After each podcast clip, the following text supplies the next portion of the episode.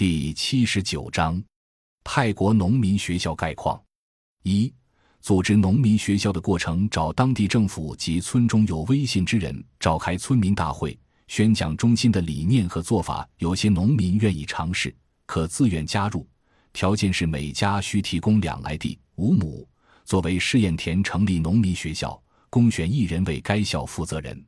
二、农民学校管理条例：第一，每周上一次课，上午九点到十二点，每学期三至四个月一查，即一个重道周期。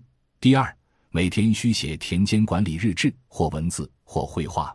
第三，缺席五次不发毕业证书，出勤十次以上才能配发校服，不能来者可派家属代表顶替。三、课程课程分为三个层次：一、初级班。学习病虫害管理技术，包括如何制作草药、如何建立观虫网、如何抓虫、食虫、进行昆虫分类和化虫，并分析它们之间的食物链关系等。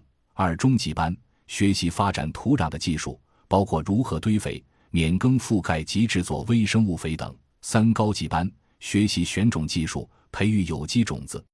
一般上课程序：读书、做早操、讲故事。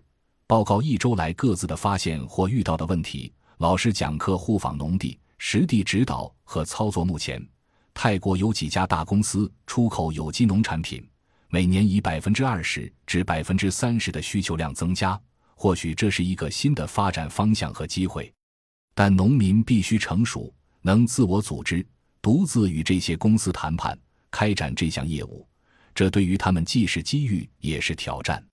另外一个问题也不容忽视，东北部有一些团体组织当地的米农进行有机种植，他们有自己的磨坊，并将加工后的有机大米出口到欧洲，收入是增加了，但生活并没有改变，因为所有产品、农资和日用品买入和卖出，农产品仍依赖市场，原先的架构并没有改变，仅仅是将一个化学的生产过程变成有机生产。